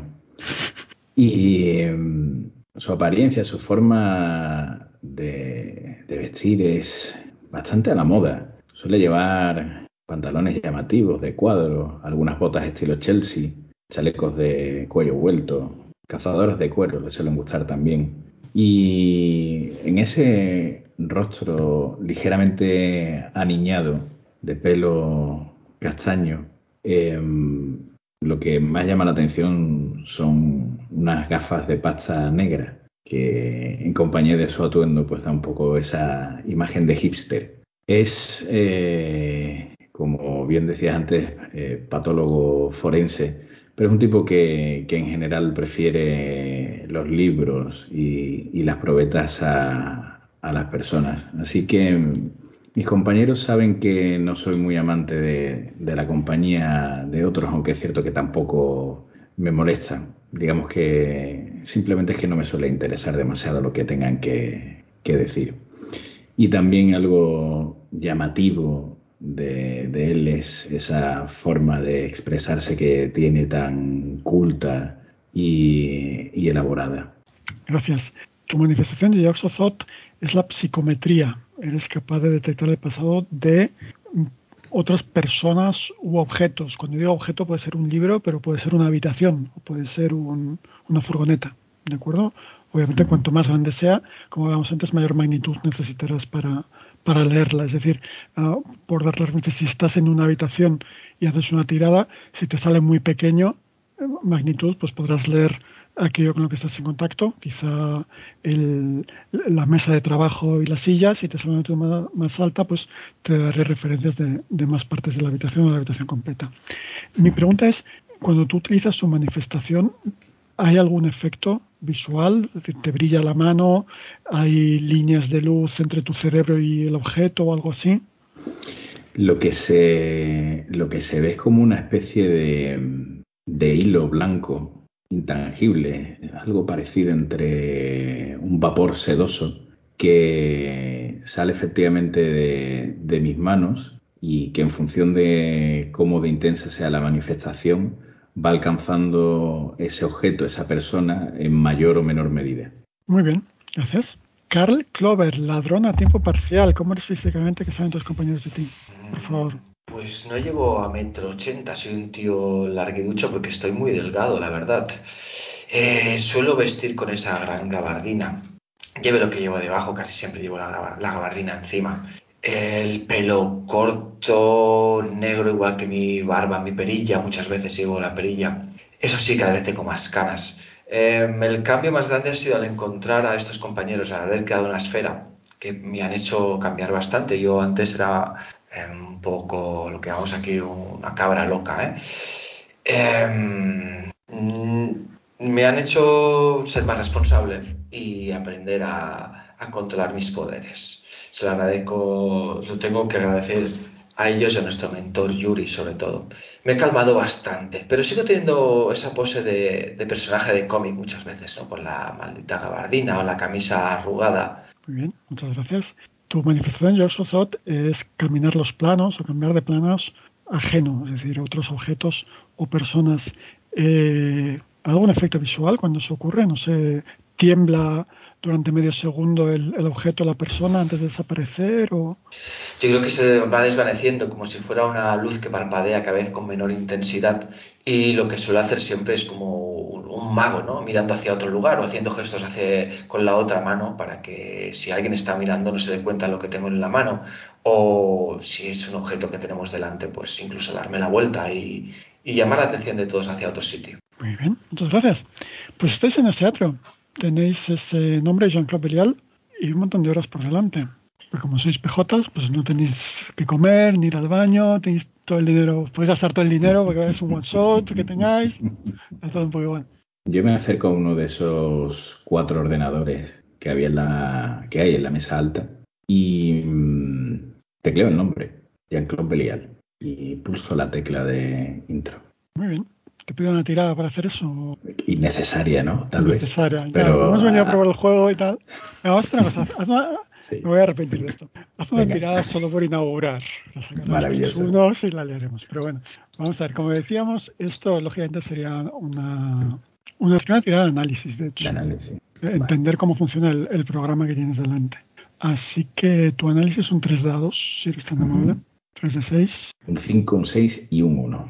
Bueno, pues tú como, como ratón de biblioteca que eres, de hecho, reconoces que han, cambiado los colores y el logotipo, pero esto es un, software que tú has utilizado en otros, otros entornos, sabes perfectamente. De hecho, antes de hacer la búsqueda te vas a filtros para evitar que te aparezcan 37 cosas que no te interesan y te sale, te sale lo que buscas. Eh, has sacado tres éxitos, así que si hubiera otra acción que requiriera tirada y que estuviera directamente vinculada con esto, que por ahí no se me ocurre, pero quién sabe, tendrías dos éxitos para, para beneficiarte en esa siguiente tira. ¿De acuerdo? De acuerdo. Muy bien, pues encuentras una referencia de Jean-Claude Belial como autor de un libro publicado. El libro se llama Mitos y leyendas de los indios nativos de Norteamérica y está en la sección de biología en el área 3, estantería 14. Si mis compañeros están cerca de mí, eh, sin mediar palabras, simplemente señalando con el índice la pantalla del ordenador, hago como una especie de subrayador sobre esa ubicación del libro y mirándolos les digo, ¿vamos? Aaron mira toda la extensión del edificio, las diferentes estanterías, pasillos, y dice, ¿y dónde? ¿Sabes dónde es? Ha quedado claro que no ha pisado nunca en la biblioteca. No te preocupes, llegaremos rápido. Por si acaso estás pensando en utilizar un medio de transporte más rápido, no será necesario.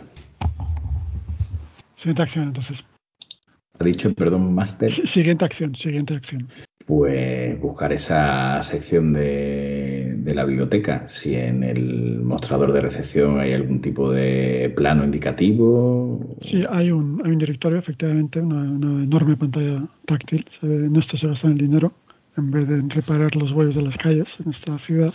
Y la sección de biología, tenéis suerte porque está en el área de acceso público, que está en la planta baja, así que no, necesitáis tener carnet de lector para acceder, simplemente tendréis que mostrar alguna identificación. En Estados Unidos ya sabéis que no hay DNIs en sí, pero bueno, podréis tener, entiendo, con carnet de conducir. Si queréis tener un carnet de conducir falsos, porque estáis muy acostumbrados a jugar a cierto tipo de juegos y os parece adecuado, me parece bien, no, no tengo nada en contra. Y veis que el acceso a esa zona pública de la biblioteca, en la misma planta baja, es al fondo y ya hay un guardia de seguridad con una máquina de estas de rayos X, como de aeropuerto, de seguridad, y un arco de seguridad. Esa sería la forma de acceder a la, a la sección de biología, área 3, estantería 14. 314. Soy predecible. qué grande. Soy muy predecible.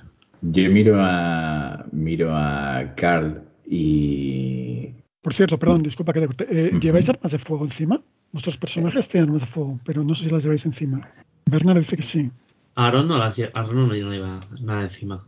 Aparte de lo que puede llevar una persona en la calle, la cartera, las llaves, poco más. Señor Clover, ¿lleva usted su arma de fuego encima? No sé cuál es nuestro modus operandi. De Bernard, entiendo que igual estabas pensando que sí que llevabas, ¿no? Claro, eso, e, esa apreciación del máster eh, resuelve un poco la acción que iba a plantear. o sea, que lo que decidamos. Mm, ¿Puedo, yo puedo crear, ¿cómo decirlo? ¿Alguna especie de taquilla en el otro plano y, acceder a ella cuando quiera? Hoy no. Otro día con más tiempo lo podemos hablar, pero hoy no. Vale, y vale, sí, vale. Pero es una buena idea. Se me ha ocurrido a mí. No, y, la segunda. La siguiente pregunta sería si esa taquilla va a estar fija o puede estar siempre cerca, como una especie de, por así, no sé si decirlo, ¿eh? de mochila. Em, sí, sería muy útil. Demasiado útil para un máster.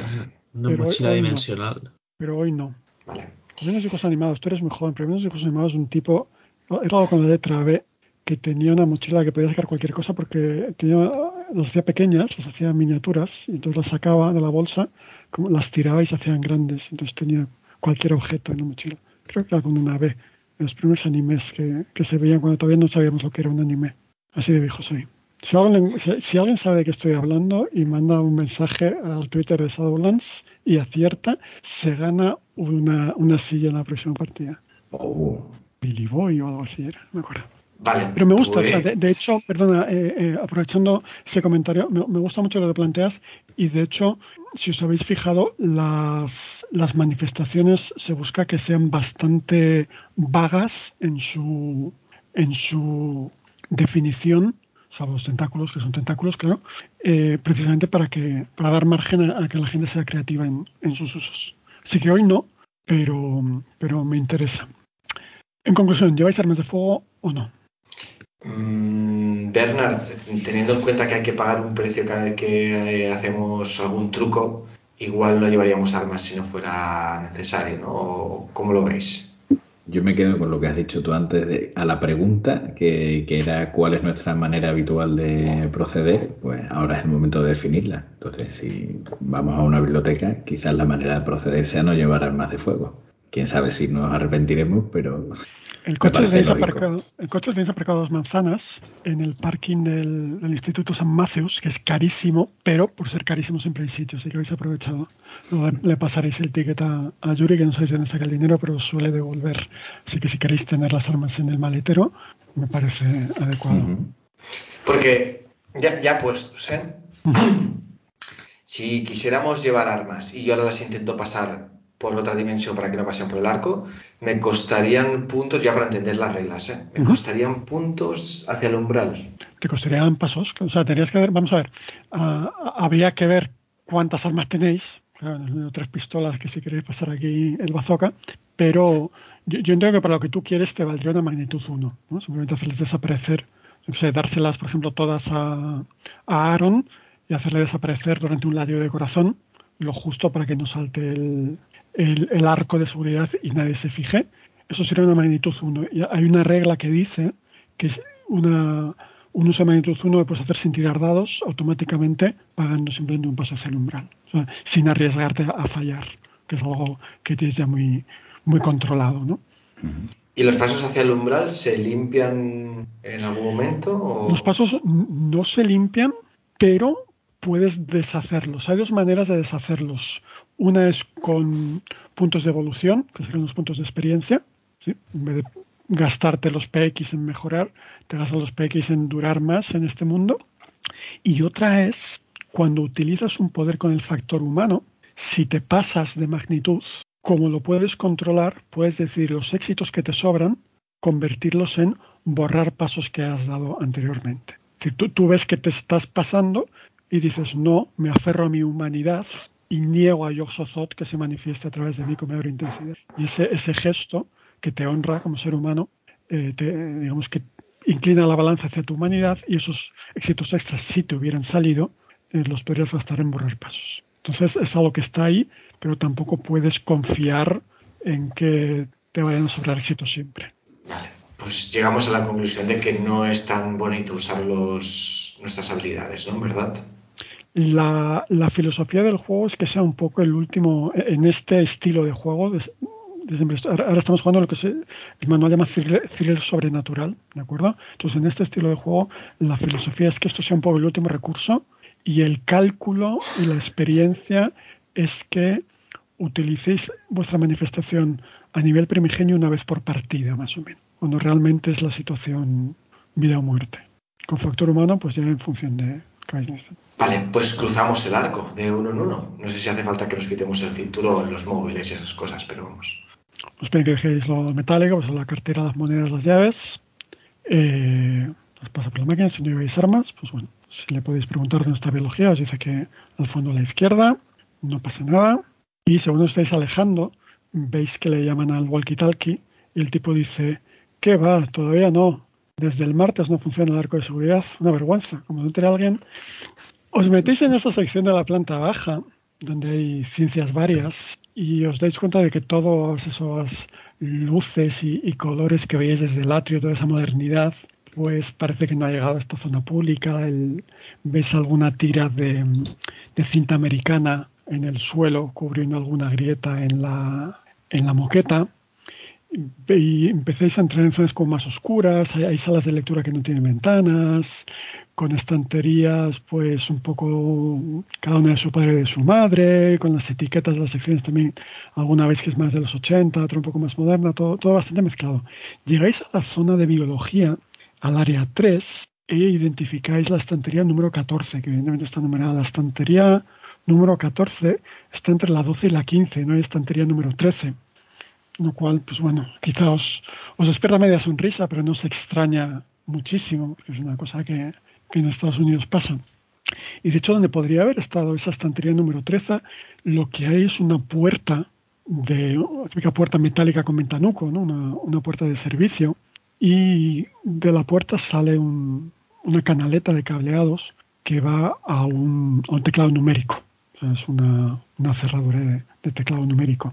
Y la cerradura de teclado numérico justo, o sea, la puerta, a la derecha de la puerta el teclado numérico, a la derecha el teclado numérico, la estantería 14. Biología. ¿Qué hacéis? 5, 4, 3, 2. ¿Quién va adelante? ¿Quién lleva la antorcha? La antorcha la llevaba Carl, ¿no? Que ha sido el primero en cruzar el arco. Entonces tienes que llevar arma de una mano, no puedes llevar el más noble. Pues vamos buscando esa estantería. Uh -huh. No, la estantería está, está ahí, esperándos. Ese libro tiene que estar por aquí. Los libros están en orden alfabético de autor. Un alfabético de autor, en la B no encontréis a, Jean-Claude Belial, pero buscando un poco más, de hecho, curiosamente a la altura del, teclado numérico está ese libro de, mitos y leyendas de los indios nativos de América del Norte, Norteamérica. Es un libro que se ve que, tiene unos años. O sea, tendrá mínimo 50 o 60 años por el estilo de, de encuadernación de estos en marrón, imitación piel o piel y letras doradas. ¿Qué hacéis? Está claramente fuera de su sitio, entonces, ¿no? Eh, sí. sí, de hecho estáis en la sección de biología, o sea, ya me contarás. Pues yo aparto el libro que está al lado, casi me da tiempo de ver la letra, la, está fuera, estamos en la V, salgo de vástagos, lo aparto y, y cojo el libro de los, de los indios nativos. Punto de, y se lo, de Daniel, que es un tío. Y se lo pongo en bandeja a Bernard, que es el, el cultureta del grupo. Lo recojo, abro, miro a ver si hay algún prólogo o algo y si no encuentro nada llamativo empiezo a, a ojearlo con H. Eh, bueno, ambas, ambas, ambas, opciones existen. Um, pero es que mientras, mientras hablas estoy intentando poner las ventanas del Skype, copyright, no podemos hacer marcas comerciales, las ventanas del programa de videoconferencia en el orden en que tengo las fichas, pero no soy capaz porque yo soy de otra generación. Así que, eh, ¿os importa cambiar de personajes Aaron y Bernard? Ya os tengo en orden. Um, tiene un prólogo que habla de, de, cosas de los indios norteamericanos. Eh, tiene un ex libris, el, el, sello de la biblioteca, tiene una serie de pues, la, las fechas de cuando entró y tal y cual. Y lo único un poco de, fuera de lugar, por decirlo de alguna manera, es que en el interior de la contraportada, a bolígrafo, está escrito los, la, las cifras 1592. Y si alguien es capaz de entender por qué son esas cifras, meta, eh, se gana una silla de la próxima partida. Concentrémonos. Aaron se queda mirando eso y dice, solo se hasta yo. Y señalo la, la, el panel numérico. Los jueguecitos de Yuri siempre son divertidos. Pues justo cuando dices eso, perdón, dale, dale. No, no, eh, lo único que digo es prueba a ver. Justo cuando dices eso, yo con las manos en los bolsillos empiezo a mirar el techo y las paredes. Cuando hay jueguecitos por en medio, no me parece todo tan sencillo. Y empiezo a mirar como esperando ver salir alguna presencia extraña de las paredes y del techo. De hecho, últimamente oigo hablar mucho de esas arañas. De la otra oscuridad. Muy bien, miras y ves que ves alguna grieta en alguna esquina, quizás ves alguna telaraña, pero por ahora nada que te llame la atención. Aaron, tecleas 1592 en el teclado numérico. Sí, claro. Muy bien, pues suena ese zumbido tan característico de estas cosas y oís cómo se retira el, eh, ¿cómo se dice en castellano esto? El crisquete, el, el pasador, ¿cómo se llamará? Y se desbloquea la puerta, pestillo. Pero el pestillo es el que cierras tú, no sé si se da en pestillo el que, el que retiras al accionar el tirador. Eh, lo editaré, lo, lo, buscaré la palabra y, y me grabaré encima. Se abre la puerta. Curiosamente no chirría, no estamos jugando a ese juego. Al otro lado hay un descansillo y una escalera que baja. Esto es claramente una zona solo para empleados. La pared está pintada de ese color amarilla venda usada. como decía Pratchett, Pratchett decía amarillo nicotina. Pratchett decía que todos los edificios gubernamentales estaban pintados de uno de, uno de cuatro colores. Amarillo nicotina, verde vómito, rosa venda usada o marrón innombrable. Ah, así que vamos a quedarnos con el, con amarillo nicotina. Un saludo al maestro. Y las escaleras solo bajan, salvo que estés abajo, entonces subirían, pero vamos, solo, solo van al, al semisótano. ¿Cómo lo pasa Pacheco, eh? menos mal que estoy muteado mientras. Menos mal que estoy muteado y que no sale la cámara. Y, eso es lo que hay. Por cierto, ¿quién tiene el libro en la mano ahora mismo? Creo que Borden todavía, ¿no? Lo, lo lleva Bernard, ¿no? Sí, yo mismo. Muy bien, pues la puerta se abre y eso es lo que veis. Desde donde estáis no tenéis línea de visión porque las escaleras bajan hacia la izquierda. Ustedes dirán. Yo me interno y cuando he bajado un par de peldaños miro por encima del hombro para ver si me siguen Aaron y Carl. ¿Llevas el libro entonces? Muy bien. Pues ustedes dirán, Aaron y Carl. Aaron le, le rebasa. Dice, venga, venga, que no tenemos todo el día. Hmm. Yo sigo de cerca, preocupado, mirando atrás, por detrás, por encima de mi hombro. Bien. Da un pasillo no demasiado largo, iluminado por, por tubos fluorescentes. Por supuesto, el segundo vibra, el segundo pestañea, es intermitente, no hay presupuesto. Y en ese pasillo a mano derecha hay tres puertas a intervalos más o menos regulares. Las dos primeras son son metálicas, de estas como con rejillas de, respirador, pequeñitas, y están cerradas. Y la tercera está abierta y sale una luz más bien cálida de ella. Y también de esa estancia que estará, pues vamos a decir, 3 metros, 6 metros, a unos 9, 10 metros de vosotros, unos 30 pies, o sea, 6 casillas, eh, sale un, sonido soy un payaso, Isaac, todo no lo puedo evitar, ya, ya lo evitaremos. son muchos años. Sale, sale, perdón, voy a intentar centrarme. Sale una luz cálida amarillenta y sale un sonido seco rítmico, un ploc, ploc, ploc. No soy muy bueno haciendo acentos ni sonidos secos. Eso es lo que hay. La puerta, si no me habéis dicho nada, de la misma se ha cerrado detrás de vosotros. Ploc. ¿Qué hacéis? Supongo que Aaron, que es el que va adelante, escucha el, el sonido y les hace un gesto como señalándose la oreja y poniéndose el dedo delante de los labios. No es totalmente rítmico, no es exactamente rítmico, pero es bastante repetitivo. Tampoco es muy fuerte. Yo, cuando veo a Aaron hacer ese gesto, eh, empiezo a sujetar el libro con más fuerza, absurdamente, como si fuese algún tipo de arma contundente. Pero es casi instintivo, no lo pienso. Yo, a falta de poder tirar escuchar, le doy un, pequeño empujón en la espalda a Bernard para que a su vez él empuje a Aaron y seguir hacia adelante. Es, si, si, intentas agudizar el oído, es, es un golpe seco, es, es, algo romo golpeando otra cosa. No, no suena a gotas de agua cayendo en un charco. No suena a gotas de agua, no suena metálico, por ejemplo, no suena a maquinar. no suena maquinaria de motor metálica, pero sí podría ser algo más estilo prensa, quizá. Vamos, cuando me uní a la esfera, quería evitar situaciones como esta. Esto es como un allanamiento de morada. Venga, que termine la revisa. Avanzaron. Llegáis a la altura de la primera puerta, veis que tiene una señalización de estas de peligro, electricidad, pone armario eléctrico 206. Podéis seguir avanzando y veis la segunda puerta que pone almacén 207. Y ya el primero que va, que creo que es Aaron, si no hemos cambiado, mira, vais a orden alfabético, que, bien, qué fácil, si me acuerdo. Aston Bailey Connor, digo Aaron, Bernard y Carl. Aaron, tu pie ya está pisando la parte iluminada del pasillo del reflejo de la luz interior. Si das un paso y medio más, los que estén dentro tendrán línea de visión hacia ti. Si es que hay alguien dentro, quiero decir. Y si tiene ojos. Y la puerta está totalmente abierta. La puerta está abierta, se abre hacia adentro y está abierta. Voy a intentar asomarme solamente un lado de la cabeza, a ver qué se ve. Muy bien. Es algo entre un almacén y una oficina.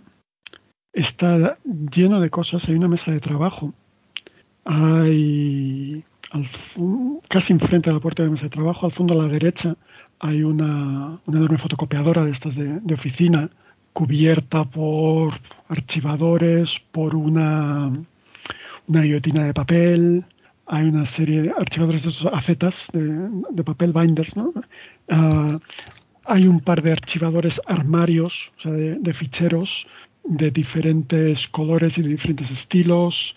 En la pared hay un calendario que está marcando todavía el 8 de agosto de 2014 y eh, resmas de, papel por los suelos, cajas de, maquinaria, cajas de toner viejo y en esa puerta, perdón, en esa, en esa, en esa mesa de despacho está trabajando un, un, señor que no estaría fuera de lugar si estuviéramos en los años 70, un hombre de estos eh, ya, ya con calvicie más que incipiente que, que se cubre dejándose el pelo largo y, peinándoselo de lado, con gafas opacas, con, un, con una camisa entre blanca y beige, con corbata y un chaleco marrón de, de rombos. Y ves que está casi rítmicamente sellando con un sello de goma enormes dosieres de papel. ¡Pac! ¡Pac!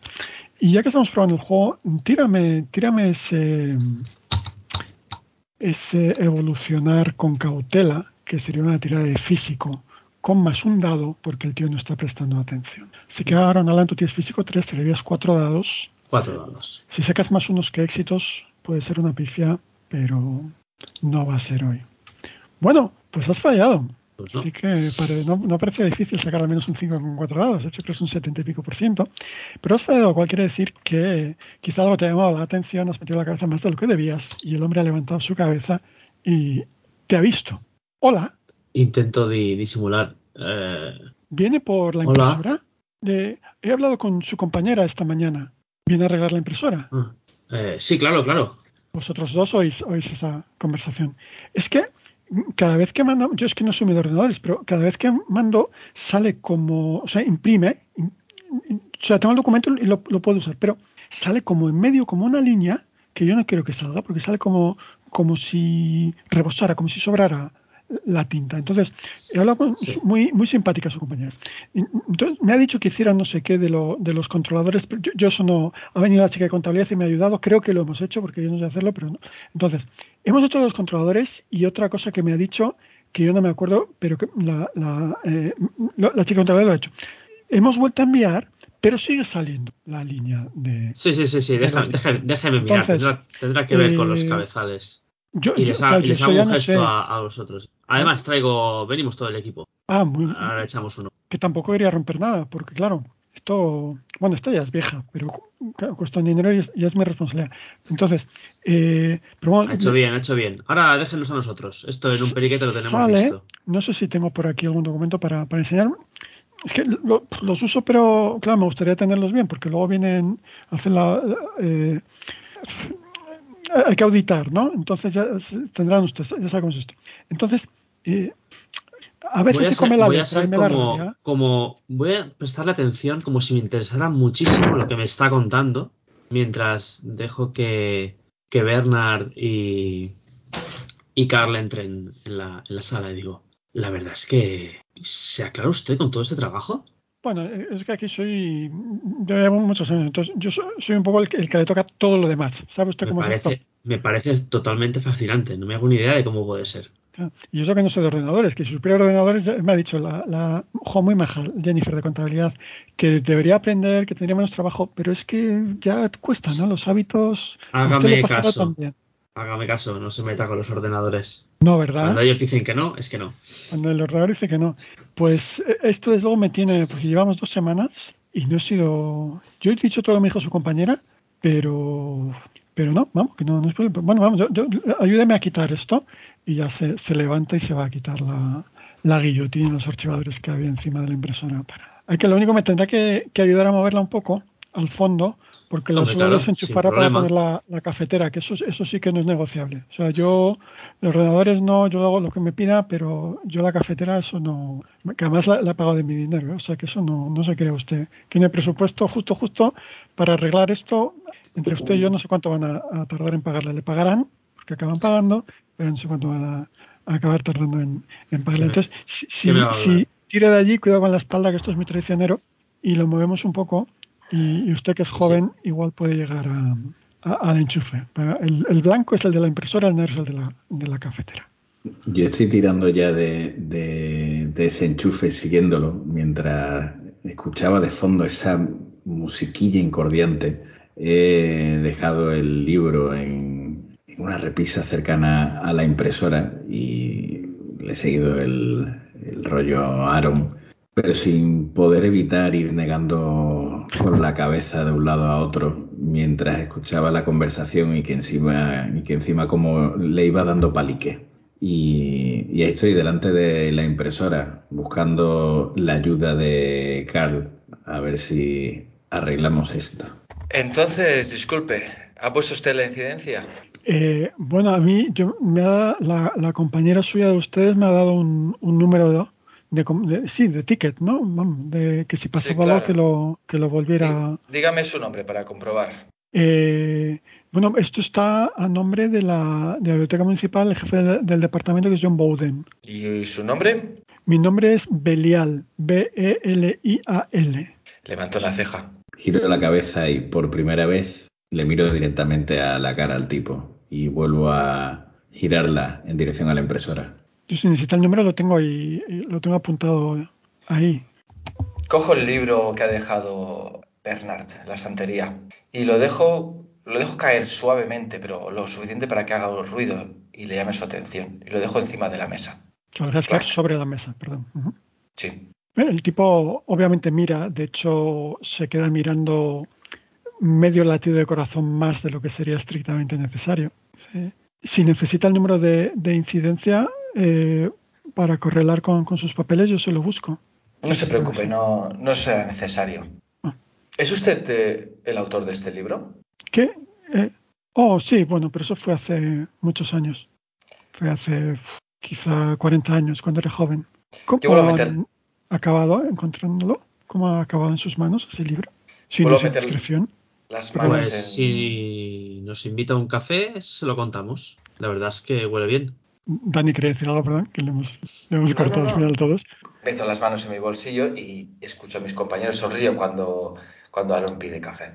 Eh, pero si, si arreglamos la impresora, estamos ocupando el enchufe. Hasta que no arregle la impresora, no podemos hacer café. El tío que está a, no está pues levanto, a menos de un metro levanto, de nadie. levanto la impresora y intento ver si hay algo que yo pueda saber reparar. De hecho, Aaron tú que eres el que tiene más experiencia en, leer lenguajes corporales por tus tiempos del, deporte, saber cuándo alguien va a saltar, cuando alguien se está preparando, cuando alguien está tenso, ah, te das cuenta de que el tipo está un poco a la defensiva. Es la sensación que tienes. Es información que tiene tu personaje. Eh, si, si enchufamos la impresora no podemos enchufar la cafetera. Bueno, pues dejemos que otros reparen la impresora, ¿no? Porque está claro que nosotros no hemos venido a arreglarla. Perdón, da medio paso hacia atrás cuando dices eso. Pero yo he hablado con su compañera por teléfono. Mire, voy a ser claro con usted. No se han enviado aquí a buscarle. El tío empieza a caminar como con naturalidad hacia, hacia su mesa. No, no, no, no, no, no, no. Es que quieto. No vamos a hacerle daño. Solo queremos hablar. En realidad no le buscamos a usted. Y tamborileo sobre el libro. Lo abro. ¿Cómo han encontrado ese libro? Quid pro quo. Ustedes me dicen cosas y yo les digo cosas. ¿Cómo han encontrado ese libro? Ordenador, ¿no? Y miro a Bernard. Me vuelvo a incorporar, porque en todo este rato seguía en cuclillas alrededor de la impresora, abriendo alguna tapa lateral. Hago ese típico gesto de quitarme el polvo de las manos. Lo miro y le digo, sí, lo hemos encontrado en el ordenador porque teníamos su nombre. Pero como bien dice mi compañero, no le venimos buscando a usted. Simplemente nos dieron su nombre. ¿Y quién nos dio mi nombre? ¿Y a quién buscan si no es a mí? El tío empieza a, empieza a caminar hacia su mesa de despacho. Eh, eh, eh, eh Tranquilo. Siéntese. Estoy, voy, voy a mi mesa a sentarme. ¿Le parece bien? Mm, no, no se mueva. Entonces no me puedo sentar. No me arreglan la impresora, no me dejan sentarme. Parece que esta situación no es tan amigable como me pretendían hacer creer hace un momento, caballero. Claro, es que no nos he invitado al café. Veis que el tipo está. ha puesto los, los brazos a los lados del cuerpo, las manos a la altura de, de las caderas, los bolsillos separadas como 20 centímetros. No podemos hacer café hasta que estén todas las respuestas sobre la mesa. Mire, estamos buscando a alguien que podría estar en peligro o que quizá necesita nuestra ayuda. Y usted a lo mejor... Hay mucha gente en peligro. Sí. Desgraciadamente. Es una, es una chica que estará perdida y quizá asustada. ¿La conozco? Seguro que sí. ¿Cómo se llama? No tiene un nombre como tal. Vaya. Se la conoce como N. ¿Quién les ha dado mi nombre? Miro a mis compañeros. Me recuesto sobre la impresora con las manos cruzadas por delante y le digo, Yuri. Yuri. Empieza a caminar y se lleva la mano izquierda a la, perilla, así como eh, la actitud está de, como de pensar. Yuri, Yuri, Yuri. Se puede andar el que tiene más cerca, al menos en mi cabeza, es Aaron.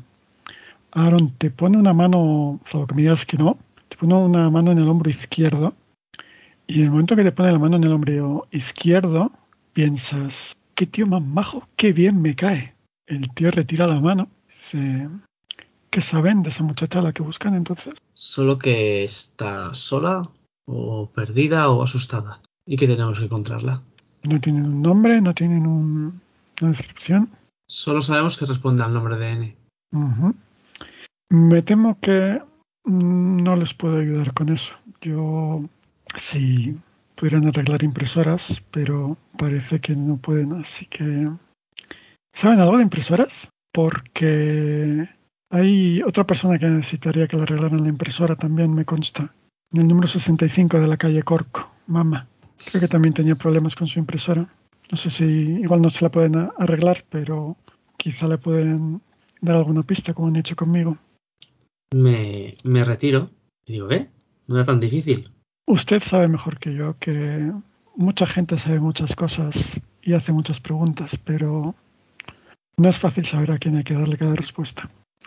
Me temo que no puedo ayudarles más, pero me consta, como les digo, que ustedes sí pueden ayudar a mamá con su impresora. Así que quizás sería buena idea que le hicieran una visita. Echaremos un vistazo a esa impresora. Yo me levanto, estaba sentado medio del lado encima de la mesa, con el culo encima de la mesa. Y me levanto para dispuesto a irme.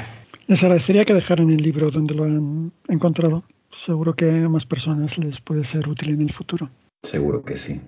Yo me incorporo, le doy al botón de encendido de la impresora y esperando la reacción de mis compañeros por si abandonamos la sala o no, le, le digo a Belial, pruebe ahora, a ver si hay suerte y funciona. ¿Puedo ir a mi mesa ahora? ¿No me van a detener si me intento sentar en mi silla? Miro a Aaron. Mm, perdón por lo de antes, me he puesto un poco nervioso. Claro, claro. ¿Cómo vamos a detenerle? Vale, tipo se va, te unas cuantas cosas y sale. Vamos a enfocar esa bandeja de la, impresora y sale una captura de una página de internet con el, plano zonal del número 65 de la calle Cork, sin ninguna línea negra en medio. Se acerca la mira y dice, uy, qué bien, ya me puedo hacer café. Les ofrecería, pero mira el reloj. Me temo que pueden tener más prisa de la que creen. Sí, sí, de acuerdo. Y le pongo la mano en el hombro y le digo, si en algún momento le hemos hecho sentir incómodo, de verdad, discúlpenos. No es fácil para nadie, lo entiendo. Muchas gracias por todo. Que tenga un buen día. Igualmente. Y empieza a salir. Muy bien, ustedes dirán. Pues Supongo que dejamos el libro, ¿no? En la sección de biología. Área 3, uh 14, a la altura del teclado numérico. Al lado de vástagos. Al lado de vástagos.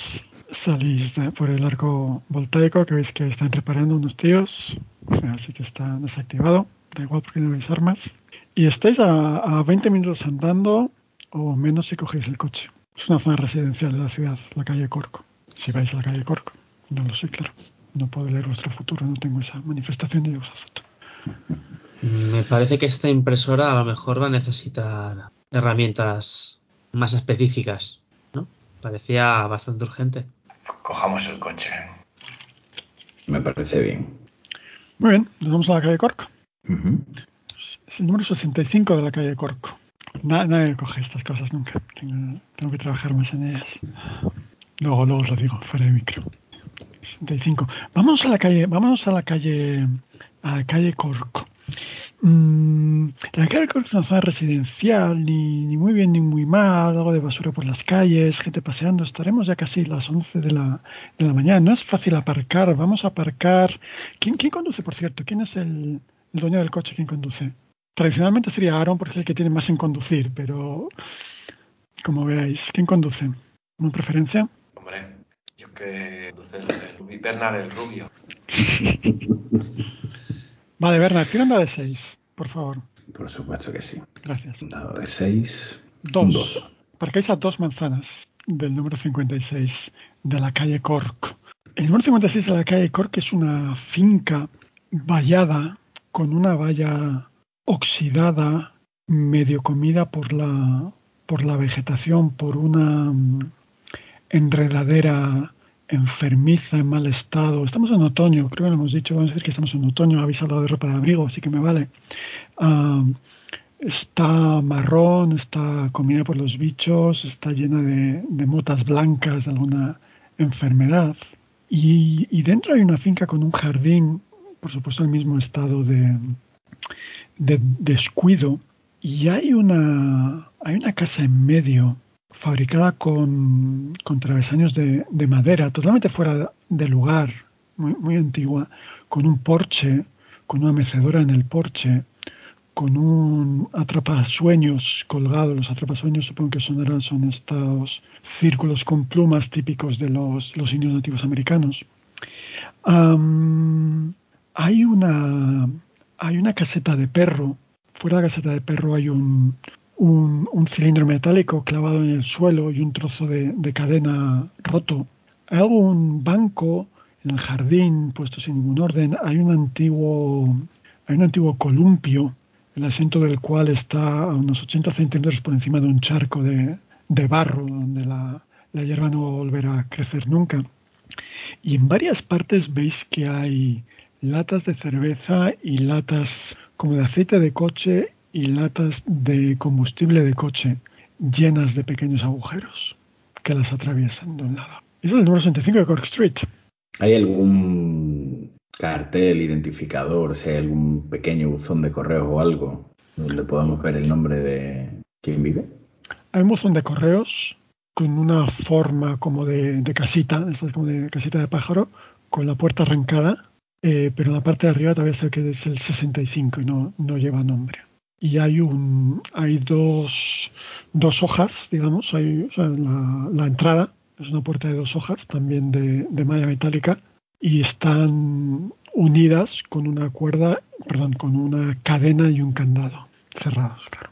Mira a mis compañeros y les digo, pues sí que parece que la impresora que hay aquí va a necesitar de una buena reparación la finca hace esquina, la parte que estáis vosotros da Cork Street, que es una calle normal, digamos, y luego si giráis la esquina la calle es un poquito más discreta. hay un montón de coches aparcados, hay un cubo de basura, hay unos periódicos por el suelo, hay un árbol de estos de decoración de las aceras cuyas raíces ya se han saltado y han saltado los adoquines. Y enfrente, al otro lado de la calle, en esa calle más discreta, hay una pizzería que ahora mismo está cerrada todavía porque es muy pronto. Y con su permiso, vamos a dejar esta imagen para cerrar la primera sesión de Secret Damage. Muchas gracias por su tiempo.